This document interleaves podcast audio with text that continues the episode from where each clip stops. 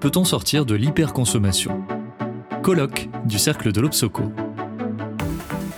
Dominique Roux, professeur de marketing à l'Université de Reims Champagne-Ardenne. Dénaturaliser les pratiques de consommation. Donc mon propos va consister à interroger la manière euh, dont nous consommons et notamment les raisons pour lesquelles il est si difficile de sortir de l'hyperconsommation en dépit de quelques expérimentations que j'essaierai de montrer euh, à la fin. Donc je vais l'articuler en trois points. Euh, premièrement, nos pratiques de consommation sont largement contraintes. Ça sera tout à fait dans la droite ligne de ce qu'a présenté tout à l'heure Dominique Desjeux. Et donc pas tant, comme le marché veut nous le faire croire, l'objet d'un véritable choix ce qui, paradoxalement, les fait paraître ces pratiques comme parfaitement naturelles. Deuxièmement, en raison de ces contraintes, il est très difficile de les questionner. Et donc, troisièmement, il faut un effort de réflexivité dont je vais me faire le témoin à travers deux terrains euh, que j'ai observés euh, avec un, un, doctorant. Euh, donc, pour penser et faire autrement, hein, autrement qu'on observe à l'échelle individuelle et collective, chez des gens qui s'engagent dans des ruptures parfois assez radicales de leur mode de consommation et qui préfigurent peut-être par là des changements profonds de mode de vie. Donc, première, euh, premier, premier point, euh, nos pratiques de consommation sont largement contraintes. Finalement, qu'est-ce que c'est qu'une pratique de consommation? Si on prend euh, cuisiner, se vêtir, se déplacer, jouer, etc., eh ben, ce sont avant tout et d'abord des pratiques sociales c'est-à-dire qu'en dépit de différences parfois profondes qu'on peut observer ici et là, elles sont largement partagées à l'échelle d'un groupe, d'un pays, d'une culture, voire de l'humanité tout entière. On a partout sur Terre des pratiques culinaires, même si elles diffèrent d'un point à un autre du globe.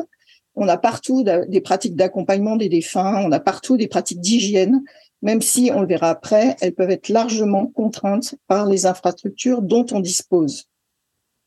Pourquoi sont-elles contraintes? Eh bien, en premier lieu, parce qu'elles reposent sur des significations sociales. On a parlé d'imaginaire et on va en reparler. Euh, mais on fait telle ou telle chose, dirons-nous, parce que ça nous plaît. En réalité, on les fait surtout parce que ça a une valeur sociale reconnue, voire un caractère contraignant que le marketing, faut-il le redire, je le redis, participe à soutenir. Euh, on se lave, par exemple, tous les jours pour aller travailler. Pendant la pandémie, certains se lavaient moins souvent, en tout cas pas tous les jours. On cuisine pour entretenir sa santé et celle de sa famille. On acquiert une voiture pour être autonome, hein, c'est ce qu'on disait aux jeunes pour qu'ils passent leur permis, etc. Donc des significations positives soutiennent les pratiques qui perdurent, ce qui explique pourquoi, tant que ces significations positives ne sont pas massivement attachées à d'autres manières de faire, eh bien elles peinent à se développer. Deuxième point, les significations sociales positives participent à développer des objets et des infrastructures. Euh, la révolution industrielle a accéléré, enfin, ou a rendu la, vitesse désirable. On a créé des voitures, des routes, des avions, des aéroports. On a parlé de la sobriété dans les transports et en arrière-plan des filières, des secteurs, des institutions, le ministère des Transports, la DGAC, l'école de l'air, la publicité pour les voyages aériens, etc. Troisième point, euh, signification objet infrastructure développe et modèle des compétences. Et c'est pas un point négligeable. Par compétences, je reprends à l'anthropologue Marcel Mauss ce qu'il appelle des techniques du corps, c'est-à-dire, et je le cite, les façons dont les hommes, société par société, d'une façon traditionnelle, savent se servir de leur corps. De la naissance à la mort, dit Marcel Mauss, on apprend tout. Donc les compétences sont des habiletés acquises et incorporées qui sont reproduites ensuite de façon routinière. Or, les changements d'objets sollicitent de nouveaux apprentissages qui, pour la plupart, ont engendré une très grande simplification et un désapprentissage de certaines pratiques. J'en veux pure preuve la question rituelle que je pose à mes étudiants tous les ans maintenant qui s'est encore reprisé et qui me vaut des doigts levés pour me demander, Madame, ça veut dire quoi repriser? Parallèlement, les changements technologiques ont aussi engendré une complexification des pratiques pour des personnes notamment plus âgées qui n'ont pas acquis les compétences de base en informatique ou en maniement d'automates et d'objets électroniques. Donc j'en viens à mon deuxième point. Il est très difficile de questionner nos pratiques puisque les composantes que je viens d'exposer, qui sont à l'écran, signification, objet, infrastructure et compétences, façonnent des matières de faire que nous n'interrogeons pas et pour une grande part que nous ne choisissons pas, que ce soit les significations ou les objets, en défi du fait qu'elles disciplinent considérablement nos pratiques. Par exemple, on est peu libre de choisir le fait qu'actuellement, de l'eau propre sort de nos chasses d'eau, comme on est peu libre de choisir, et ça peu de gens le savent, en tant que patient, des, des traitements médicamenteux qui ne nous sont accessibles, euh, qui ne sont pas accessibles en France, alors qu'ils peuvent l'être en Allemagne ou en Suisse. Bref, les offres de marché sont, offrent peu de choix réels, en fait, aux consommateurs. Autre exemple intéressant qui, qui, a eu son pendant euh, récemment chez nous, les Japonais ne sont pas culturellement très libres de s'habiller autrement qu'en costume pour aller travailler, avant que leur premier ministre, qui s'appelle Koizumi, décide d'apparaître en bras de chemise dans les médias à l'été 2005, avec pour ambition de réduire la facture énergétique liée à l'usage de la climatisation. Une opération qui s'est appelée Cool Bees et une expérience qui a été réitérée à une autre saison et pour des motifs similaires par un Bruno Le Maire en pull à col roulé. Donc, comment dénaturaliser nos pratiques? Eh bien, il faut en fait des formes de prise de conscience qu'on observe aujourd'hui à l'échelle individuelle et même collective, dont je vais essayer de rendre compte très rapidement, et qui vont porter sur plusieurs types de réaménagement, dont la consommation d'ailleurs n'est pas toujours le centre, mais plutôt la conséquence.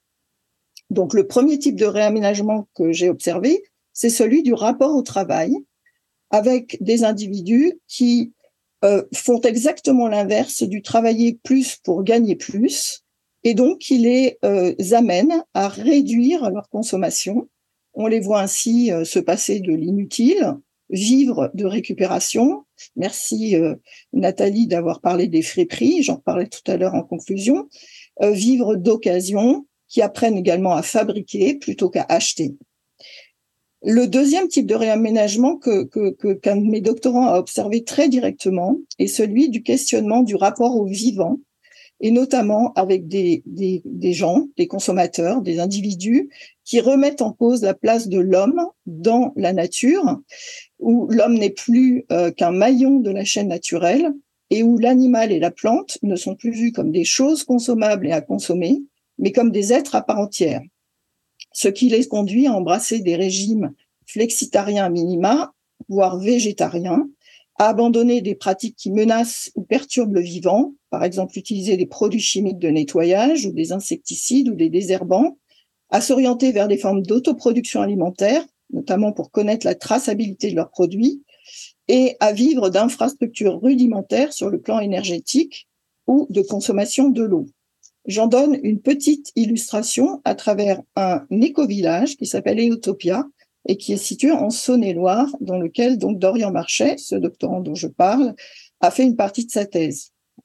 Cette communauté a acquis le terrain qu'elle a payé à la hauteur de ce que ses membres pouvaient donner.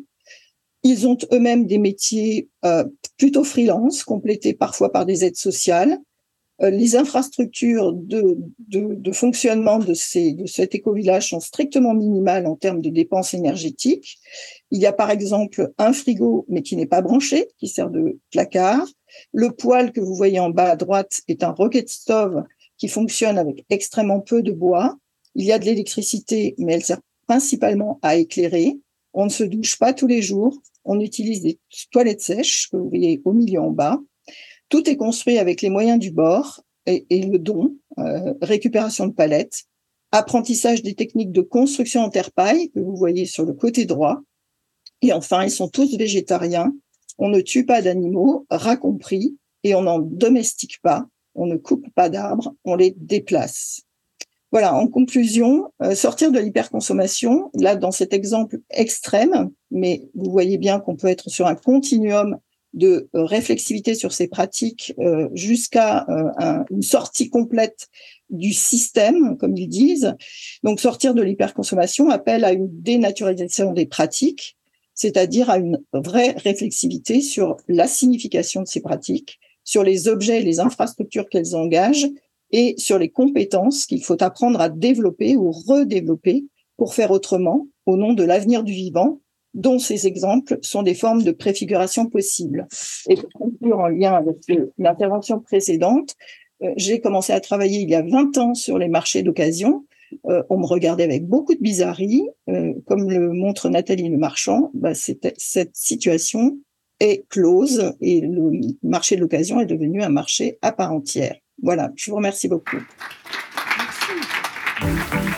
Retrouvez toutes les actualités de l'Obsoco sur obsoco.com.